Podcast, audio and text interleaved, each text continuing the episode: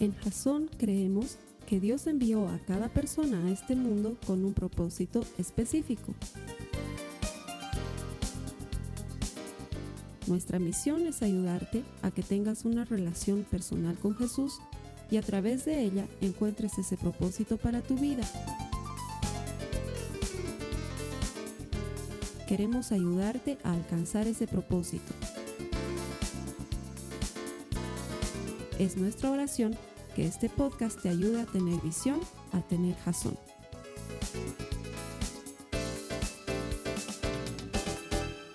Hola Jason, como verás, yo sigo de viaje y esta vez estoy en uno de mis lugares favoritos de Bolivia y de mis lugares favoritos del planeta, la hermosa ciudad de Cochabamba.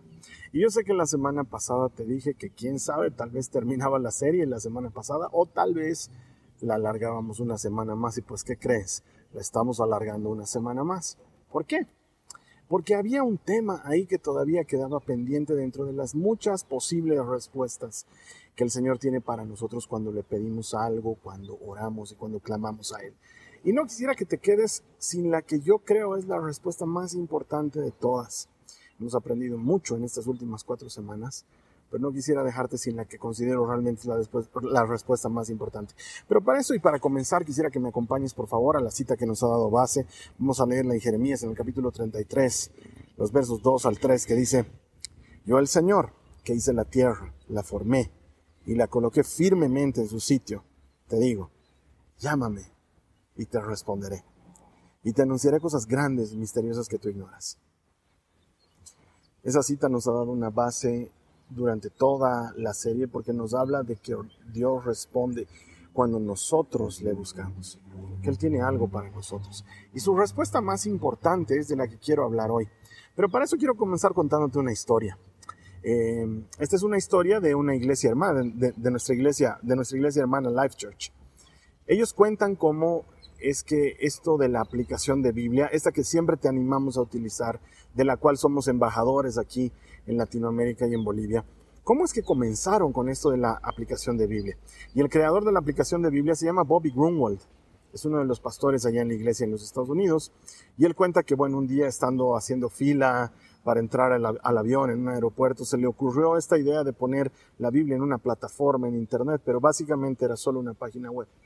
Pero ya para el año 2018, cuando el iPhone ya había sido lanzado y estaba posicionándose e iban a inaugurar la tienda de aplicaciones, se les ocurrió la brillante idea, y definitivamente es una idea brillante, de poner una aplicación de Biblia en cada celular que se descargue, que quiera descargarse la aplicación.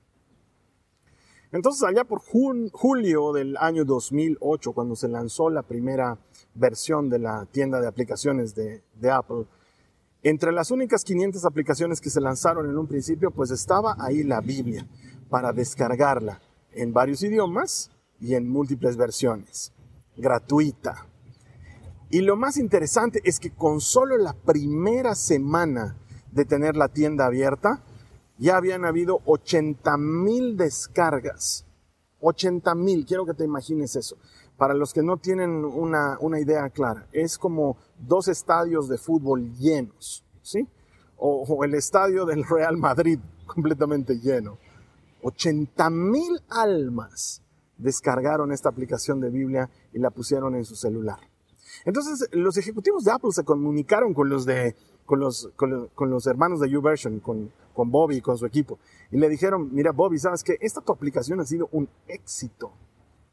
¿Por qué no la venden? Porque la aplicación estaba gratis, ¿sí? Sigue estando gratis, sigue siendo gratis ahí para que tú la descargues. ¿Por qué no la venden? Cobren 99 centavos para que cualquiera pueda comprarla, 99 centavos de dólar. Pero haz las matemáticas, Bobby, multiplica 99 centavos por 80 mil descargas.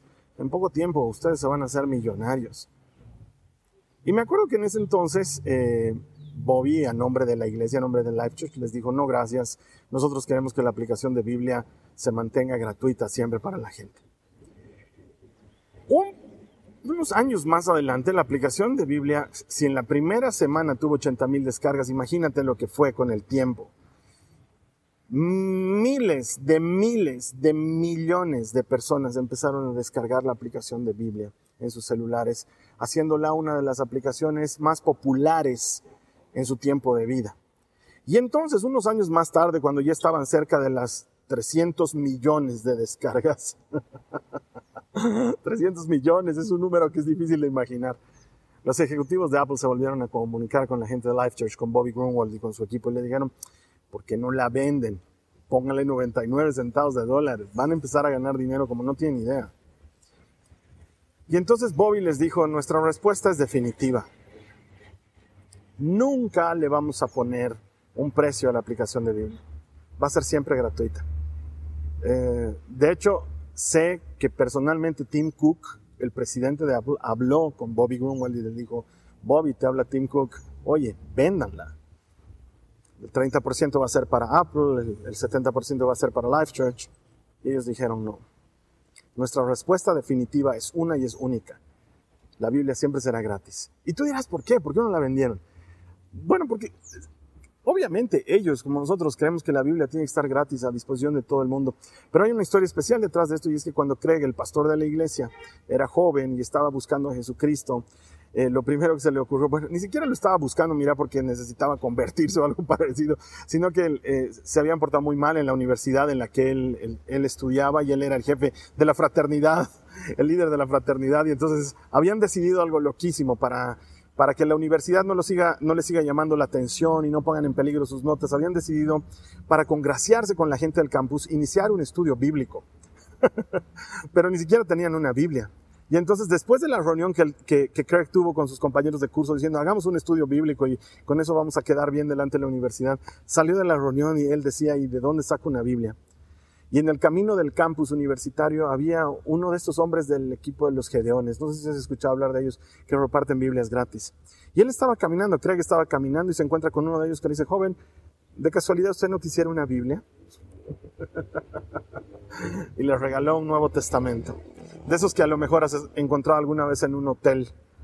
Eh, y, ese fue el Nuevo Testamento con el que ellos iniciaron su estudio bíblico y un, un, par de meses más tarde, después de haber estado leyendo mucho la Biblia, Craig llegó a este capítulo 2 de la carta a los Efesios que le cambió la vida para siempre. Y él cuenta como una noche en el campo de béisbol de su universidad, puesto de rodillas en el área donde el pitcher hace los lanzamientos, le entregó su vida a Cristo. Y ahí comienza la historia de una iglesia impactante y de una aplicación de Biblia que seguramente tú utilizas como nosotros y que ha ayudado a casi 500 millones de personas. Estamos cerca de llegar a 500 millones de descargas en esa aplicación. ¿Y por qué te cuento esta historia? Por la respuesta definitiva de Bobby, por la respuesta definitiva de Craig. Yo recibí una Biblia gratis cuando más lo necesitaba. La Biblia debería ser gratis siempre para la gente. Y es que hay respuestas definitivas. Una cosa es responder, quizás en el camino cambies de opinión, no sé, decir un sí o un no a, a algo. Pero las respuestas definitivas, esas son las que marcan un antes y un después. Y Dios también tiene una respuesta definitiva. Dios te dice algo y cuando te lo dice, lo dice de verdad. Pero de entre todas las respuestas que Él te puede dar, su respuesta más importante Él ya la dio. Y de eso es de lo que quería compartirte una semana más. No dejar todas las cosas sin cerrar el círculo de cuál es la respuesta definitiva de Dios. De hecho, así se llama este mensaje, la respuesta definitiva porque las respuestas definitivas marcan toda la diferencia. Es como estos concursos, no sé si alguna vez veías, por ejemplo, Sábado Gigante con el gran Don Francisco. Eh, me acuerdo que había un concurso que tú ibas respondiendo cosas y conforme ibas respondiendo ganabas premios acumulativos que los ibas a perder si en la siguiente pregunta te equivocabas, ¿sí? Entonces ganabas, no sé, 500 dólares y luego ganabas un fin de semana en las playas de Malibú y no sé qué, y así vas ganando. Y la siguiente pregunta, si, si respondes bien te llevas el auto y los 500 dólares y el fin de semana en Malibú y el refrigerador nuevo, pero si fallas lo pierdes todo. ¿Qué dices? ¿Vas a seguir concursando? O te llevas tus premios, pero te pierdes el auto. Y algunos se arriesgaban, ¿no? Y decían, voy por todo, vine sin nada y voy por todo. Y a veces perdían. Y otros decían, no, sí, sigo concursando. Y don Francisco les decía, es tu respuesta definitiva. Sí, sigo concursando. Y muchas veces ganaban el auto. La respuesta definitiva es esa, es una que marca completa diferencia. Y hasta hoy hemos aprendido que a veces Dios te dice no, y eso nunca va a ser algo malo, siempre es algo bueno. A veces Dios te va a decir no todavía, Y cuando Dios dice no todavía, eso es como tener mitad de la promesa en el bolsillo, porque en algún, en algún momento Él lo hará. A veces te dice sí, y todos nos alegramos y podemos estar seguros que la bendición del Señor jamás añade tristeza. Y también hemos aprendido que a veces Dios puede callar o responderte algo que no se parece a lo que estabas esperando que Él te responda, y sin lugar a dudas es porque Él está tratando de alinear tu corazón con Él. Pero Dios tiene una respuesta definitiva. Y si nosotros fuésemos capaces de tener siempre presente esta su respuesta definitiva, nuestra vida sería muy diferente. Entonces, ¿cuál es la respuesta definitiva de Dios? Si estás tomando nota y te pedí que lo hagas, esta serie es muy importante y debería ser anotada. Número uno, ¿cuál es la respuesta definitiva de Dios? Su respuesta definitiva es la gracia. La respuesta definitiva de Dios es gracia. Y yo quiero explicarte bien qué abarca esa respuesta definitiva. Pero para eso te voy a contar una historia. Se conoce como la parábola del hijo pródigo. Había un hombre que tenía dos hijos y uno de ellos, muy joven, le pidió a su padre que le entregase su herencia estando el padre en vida. Y le dijo, dame lo que me toca de mi herencia. Y, y el padre aceptó y el hijo utilizó ese dinero de la herencia para irse de viaje. Y según cuentan las escrituras, lo desperdició en living la vida loca, ¿sí? Eh, no sé, pues fiestas y alcohol y, y mujeres seguramente y cosas por el estilo. Y terminó perdiendo todo el dinero que su padre le había dado. Su desesperación fue tal que empezó a buscar trabajo y no conseguía quien le diera trabajo. El único trabajo disponible que él encontró fue Em, alimentando los cerdos de alguien que criaba cerdos. Ahora sabes que esto Jesús lo cuenta de una manera absolutamente intencional. Todo tiene significado en esa parábola, pero el mensaje de hoy no puede entrar en esos detalles. Em, sin embargo, sí hay un detalle que es importante para explicarte la gracia y es que el hijo alimentando a los cerdos se da cuenta que él moría de hambre y que hasta se antojaba de la comida que comían los cerdos y entonces cae en sí y es que a veces la desgracia, a veces la necesidad, a veces la dificultad es la mejor herramienta para que nos ubiquemos en qué situación estamos. Y la Biblia dice que cae en sí mismo, se da cuenta de lo que está viviendo, de lo que le está sucediendo. Y dice, wow, yo estoy aquí antojado de la comida de los cerdos y en la casa de mi padre, hasta el último de los siervos, come bien y está seguro. Creo que es mejor volver a casa, volver donde mi padre, pero lo he malgastado todo, no lo merezco. Entonces quizás la forma en la que deba volver es hablarle y decirle, papá, soy lo peor de lo peor, por favor. Solo te pido que tengas misericordia, que me permita ser uno de tus siervos, porque sé que aún así mi condición será mejor que la que llevo ahora. Y se arma del único que podía armarse, y es de valor de coraje, y regresa a la casa del padre. Y le presenta todo el discurso al papá, y la Biblia dice que el papá estaba en la puerta, como quien espera que alguien regrese. Y el hijo se acerca, el padre corre hacia él, lo abraza, el hijo ensaya su, su discurso, su disculpa, esa, esa única y última arma que le quedaba para recuperar un poco de vida y de dignidad. Y le dice, Padre, he pecado contra el cielo y contra ti. No merezco que me llames tu hijo. Te pido que me contrates como uno de tus siervos. Y ahí es donde entra la gracia. Y quiero que me acompañes a leerlo. Esto está en Lucas, en el capítulo 15, los versos 21 al 24. Su hijo le dijo, Padre, he pecado contra el cielo y contra ti, ya no soy digno de que me llames tu hijo. Sin embargo, su padre les dijo a los sirvientes, como quien ignora todo eso que le está diciendo el hijo, rápido, traigan la mejor túnica que hay en la casa y vístanlo. Consigan un anillo para su dedo y sandalias para sus pies. Maten al ternero que tenemos engordado, porque hay que celebrar con un banquete. Este hijo mío estaba muerto y ahora ha vuelto a la vida.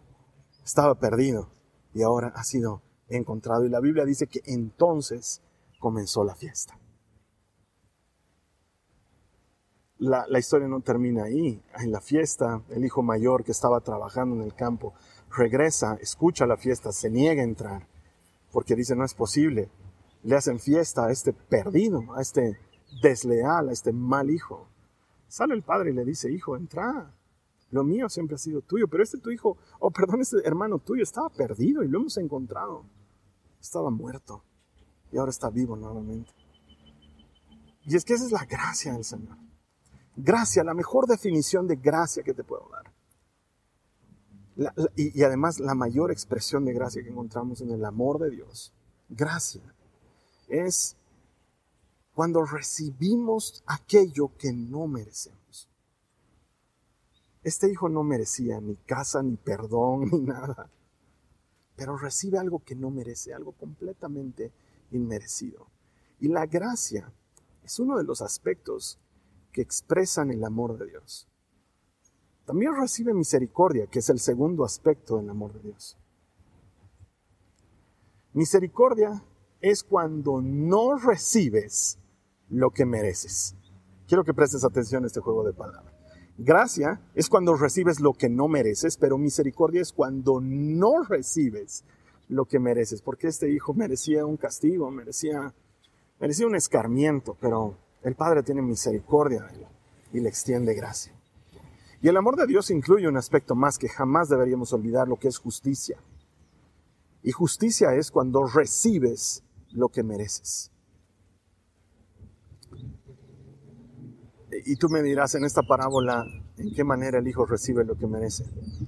No te olvides que las parábolas siempre están hablando de Jesucristo. Y la historia estaría inconclusa si nosotros no tuviésemos la cruz del Calvario. Te lo voy a ir explicando más adelante. Sé que estoy sonando misterioso, lo estoy haciendo intencionalmente. Pero lo que quiero que, que tomes primero es el término de la gracia y que lo asumas. Porque la gracia es la respuesta definitiva de Dios. Es darnos algo que no merecemos no lo podíamos haber merecido nunca. Ese amor que nunca termina, ese amor que todo lo perdona,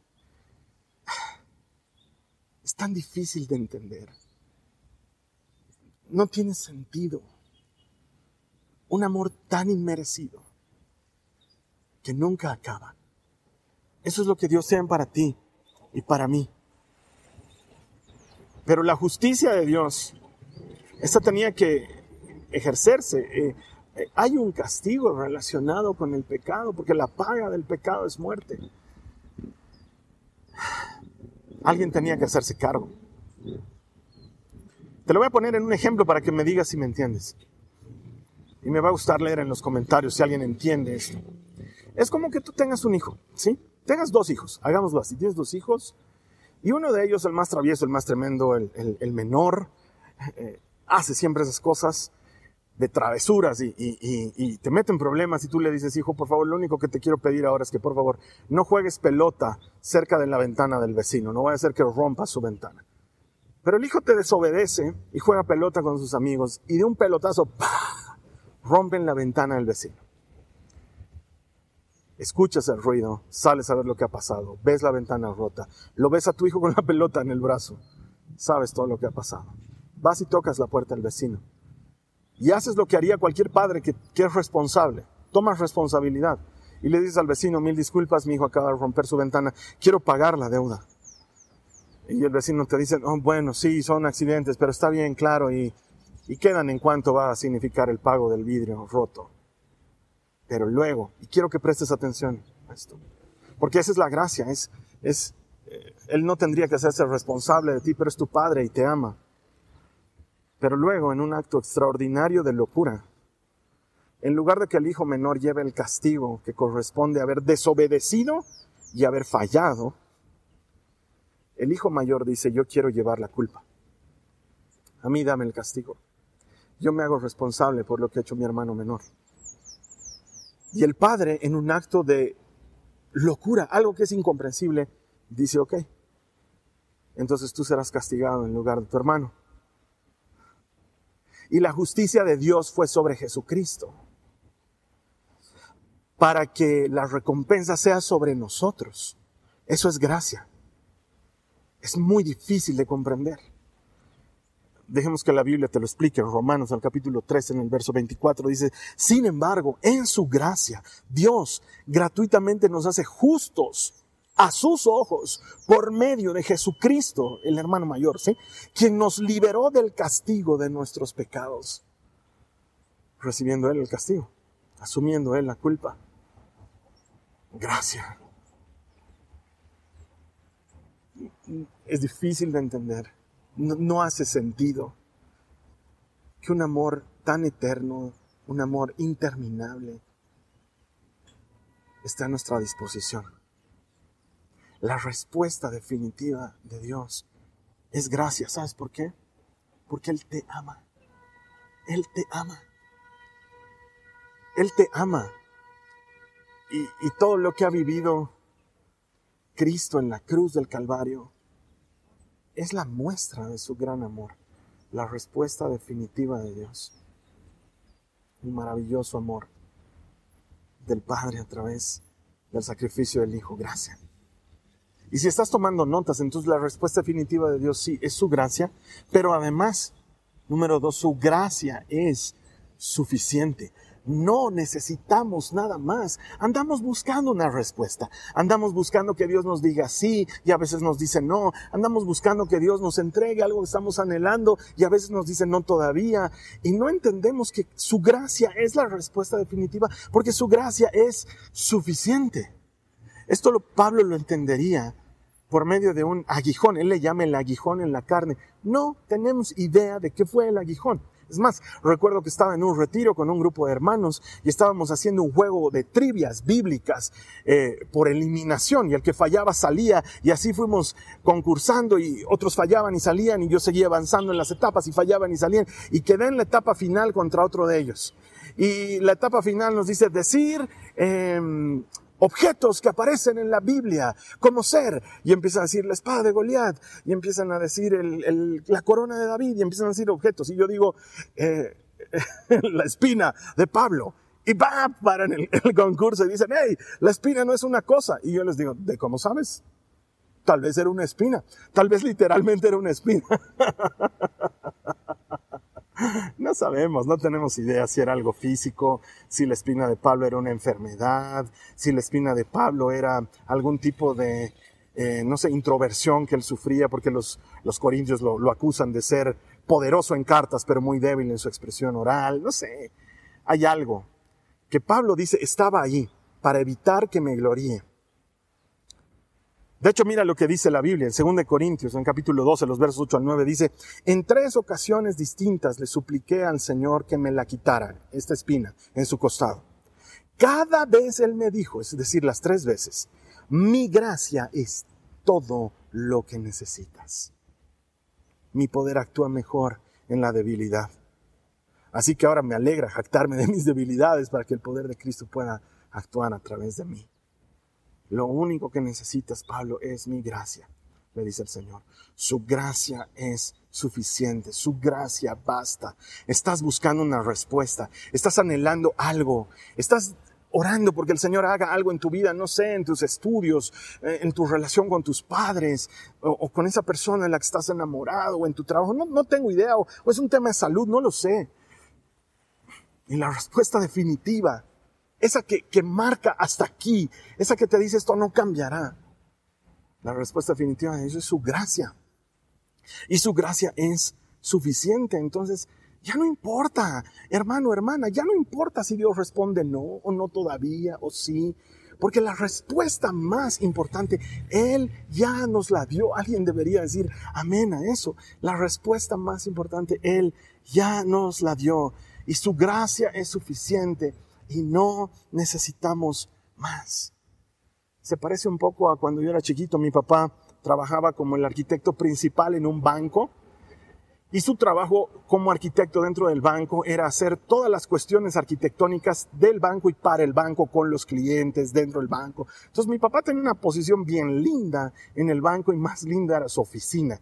Me acuerdo que tenía un cuarto que era enorme. Para mí seguramente no era tan grande, pero como yo era chiquito, el cuarto se veía enorme. Era una librería completa. Había lápices de todo tipo y habían colores de todo tipo. Como mi papá es arquitecto y en ese entonces se dibujaban mucho las cosas a mano.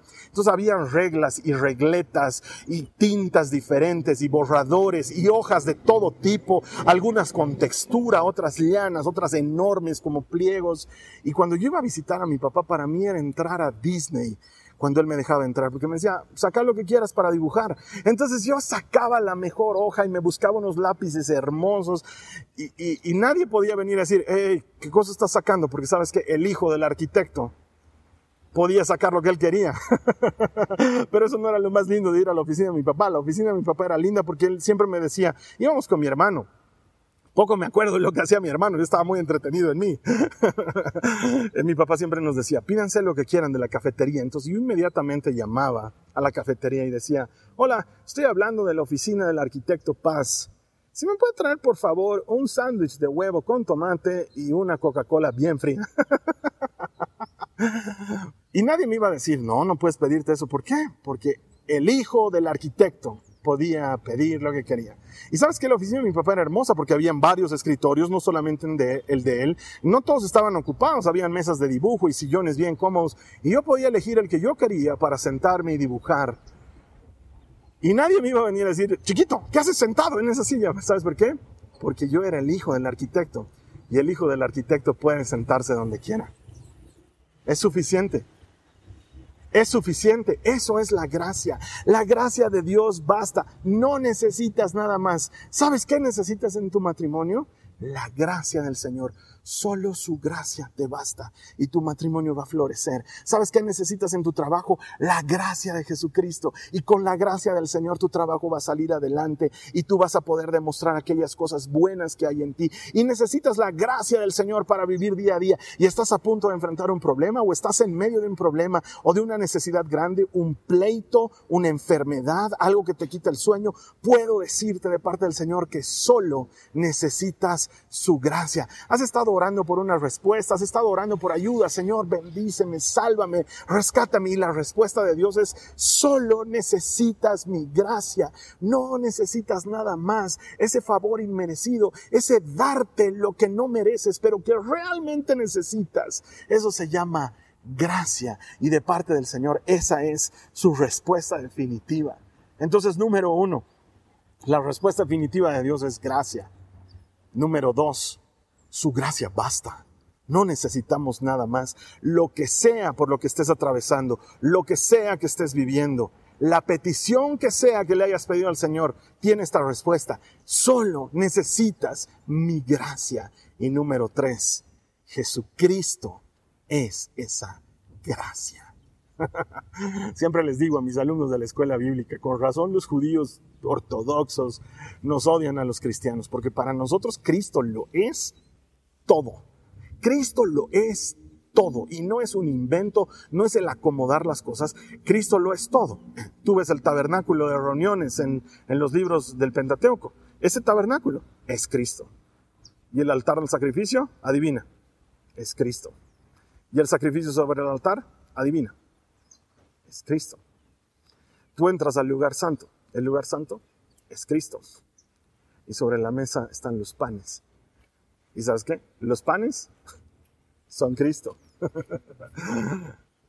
y la puerta de entrada al lugar santísimo es Cristo. El lugar santísimo es Cristo. La presencia que desciende visiblemente sobre el lugar santísimo es Cristo, porque Él es la columna de fuego y la columna de nube que acompaña a Israel. Él es la peña de Oreb, de la que brotaba agua para los que estaban pasando de Egipto a la tierra prometida. ¿Y el agua? Es Cristo. Para nosotros todo es Cristo y no es acomodarlo. Es verdad. Él lo es todo. ¿Y sabes qué? Él es la personificación de la gracia de Dios. Entonces cada vez que te digo que solo tu, su gracia te basta, te estoy diciendo que lo único que necesitas es a Cristo. Es lo único que necesitas. Él es todo lo que hace falta y Él es todo lo que necesitamos.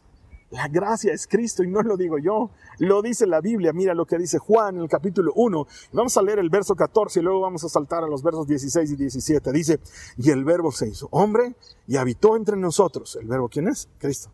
Y hemos contemplado su gloria, la gloria que corresponde al Hijo unigénito del Padre, lleno de gracia y de verdad. De su plenitud todos hemos recibido gracia sobre gracia, pues la ley fue dada por medio de Moisés, mientras que la gracia y la verdad nos han llegado por medio de Jesucristo. Alguien diga amén. Él es la personificación de la gracia. O sea que la respuesta definitiva de Dios es Cristo. Él es la respuesta. Lo que tú estás buscando, lo que yo estoy necesitando, es a Jesucristo. Hermano, hermana, todo este mes hemos aprendido que Dios a veces dice no, que Dios a veces dice no todavía, que Dios a veces dice sí, que Dios a veces dice calla, porque estamos buscando una respuesta a ese Dios que responde. Y sabes que Él ya respondió en la cruz del Calvario, Él ya respondió. Su respuesta es Jesucristo, su respuesta es gracia y verdad. Y eso ya lo tenemos a nuestra disposición. No es Cristo más algo. Su respuesta no es Cristo más el trabajo que estás anhelando. Y entonces ahí tienes tu respuesta. Su respuesta no es Cristo más, la sanidad de tu ser amado por quien has estado orando. No, Cristo es la respuesta. Su respuesta no es Cristo más pórtate bien, porque si te portas bien y Cristo entonces, ahí tienes la respuesta. Su respuesta no es Cristo más Jasón. Por más que me encantaría de alguna manera obligarte a que vengas a la iglesia, no puedo hacerlo. Y solo Cristo basta. En la iglesia no somos dueños de Cristo. Él es nuestro dueño. Cristo es suficiente. Cristo y solamente Cristo. Él es gracia. Él es verdad. Él es la respuesta definitiva del Señor. Estaba leyendo hace un par de días la historia que contaba un autor que me he olvidado dónde la he leído, no sé si la he leído en un devocional, no sé si la he leído en alguno de mis libros, se me ha borrado, es más, no recuerdo cuál de los autores cita esta historia que te voy a contar, pero la historia es impresionante, así que tengo que contártela. Dice que este autor se encuentra con una persona en el lobby de un hotel en donde él iba a dar unas conferencias sobre la Biblia y esta persona que no era creyente le dice, Señor, usted es cristiano y famoso, reconocido. Ah, gracias, el conocido es Cristo. Y le dice, justo de eso quería hablar. El reconocido es Cristo, le dice. Ese es su Cristo. Eh, tiene un serio problema de autoestima o es súper ególatra, porque todo se trata de él y hay que adorarlo siempre a él y todo tiene que girar en torno a él. Ustedes los cristianos deberían analizar eso. Ese Jesucristo tiene un serio problema. Y este autor dice, aunque no lo crean, me metió una duda y dije, wow, nunca lo había visto desde esa perspectiva y le dije, permítame, ¿usted va a seguir alojado aquí en el hotel? Sí, le dijo, permítame que para mañana yo le tenga una respuesta. Esto realmente tengo que orarlo. Y dice, lloré toda la noche y le pregunté al Señor, Señor, yo nunca lo había visto así, porque para mí es perfectamente natural que tú seas el centro, pero para un no creyente, oye, tiene sentido lo que me dice y, pareciera que tienes un problema de autoestima y por eso quieres estar al centro, o pareciera que eres un ególatra y por eso tienes que estar al centro. Por favor, Señor, dime qué le respondo a este hombre. Y él dice, y oré y ayuné y busqué al Señor y encontré la respuesta. El Señor me mostró cómo todo lo que hay en este mundo es perecedero, todo pasa, nada permanece, excepto Cristo. Esa es la respuesta. Cristo es suficiente y Él tiene que estar en el centro porque todo lo demás pasa. Entonces, si tú pones todo tu amor y todas tus esperanzas en tu trabajo actual y luego como pasó en la pandemia, ese trabajo cae y desaparece, ¿te das cuenta cómo caerás tú? O si pones todas tus esperanzas en ese hijo o en esa hija y ese hijo falla como el hijo pródigo de la historia, ¿te das cuenta cómo caerías tú? O si pones toda tu esperanza en un pastor o en una congregación y esta persona te falla o esta iglesia comete un error, ¿te das cuenta dónde quedarías tú? Pero si pones tus esperanzas en Cristo, Él permanece para siempre. Él nunca falla. No hay registro de alguien a quien le haya fallado o de algo en lo que Él se haya equivocado. Cristo es suficiente. Él es la gracia. Él es la verdad. Él es todo lo que necesitamos y es que lo sé. Hasta que no has llegado a ese punto de tu vida en el que no tienes nada excepto a Cristo, no te das cuenta que todo lo que necesitas es Cristo. Él es todo lo que tú y yo necesitamos. Él es la respuesta de Dios. Su respuesta definitiva, además. Y es por eso que luego la palabra del Señor nos va a decir en el libro de Hebreos que hemos sido enseñados por los profetas en la antigüedad. Pero hoy, hoy somos enseñados por el Hijo de Dios, Cristo. Él es el megáfono de Dios, su enseñanza y su palabra, su verdad y su gracia. ¿Estás buscando una respuesta? Te tengo una buena noticia. Esa respuesta ya fue dada dos mil años atrás en una cruz, cuando Él dijo, todo se ha completado. Él es tu respuesta. Me gustaría cerrar esta serie orando contigo, ayudándote a orar. ¿Quieres que hagamos eso? Yo sé que sí. Así que te voy a pedir que ahí donde estés, excepto si estás manejando, que ahí te voy a pedir que detengas el auto y te pongas a un costado, donde no perjudiques el tráfico a nadie y donde no corras peligro. Vamos a orar. Donde estés, quiero que te detengas y ores conmigo un momento porque sé que muchos de nosotros hemos estado buscando una respuesta y esta serie ha venido así como la esperanza para esa respuesta y probablemente el Señor ya te haya estado respondiendo las semanas anteriores, ¿por qué no? Pero yo estoy seguro que esto es el cherry sobre la torta, la respuesta que faltaba, la respuesta definitiva. Yo quiero que la recibamos completamente. Quiero ayudarte a orar, así que te invito a que cierres tus ojos y ores conmigo al Señor. Repite esta oración conmigo, dile Señor Jesús te doy muchas gracias porque tú eres la respuesta definitiva de Dios. No necesito buscar nada más. No necesito buscar a nadie más. Si te tengo a ti, lo tengo todo. Díselo a Él. Si te tengo a ti, lo tengo todo. Contigo, Señor, no me falta nada. Tú eres todo lo que he estado buscando. Te doy gracias por amarme de esa manera. Padre, aunque no lo entiendo, aunque es difícil hallarle sentido a un amor tan perfecto que nunca termina. Te doy gracias por amarme así. Dile al Señor, te doy gracias por amarme así. Y recibo tu amor. Lo hago mío. Tú eres mi respuesta. Gracias, Señor amado. Amén. Gracias por hacer esa oración yo sé que el Señor se alegra cuando tú le entregas tu corazón de verdad y tu vida. La siguiente semana vamos a estar comenzando ahora sí, Palabra de Honor, una nueva serie. Y vamos a estar recibiendo más del Señor para vivir una vida centrada en Él, caminando en su palabra y haciendo lo que, lo que Cristo nos enseña. Mientras tanto te pido este gran servicio. Ayúdame a compartirle este mensaje a alguien más, por favor.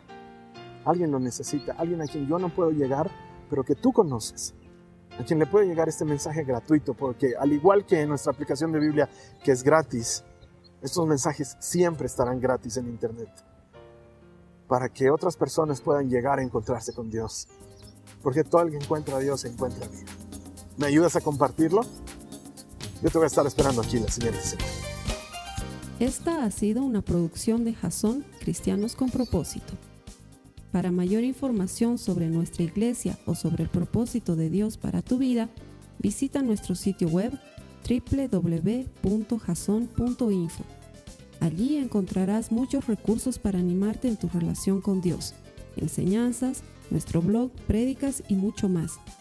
Te lo deletreamos www.jazon.info también puedes visitarnos en nuestro sitio en Facebook www.facebook.com barra Que Dios te bendiga abundantemente. Muchas gracias.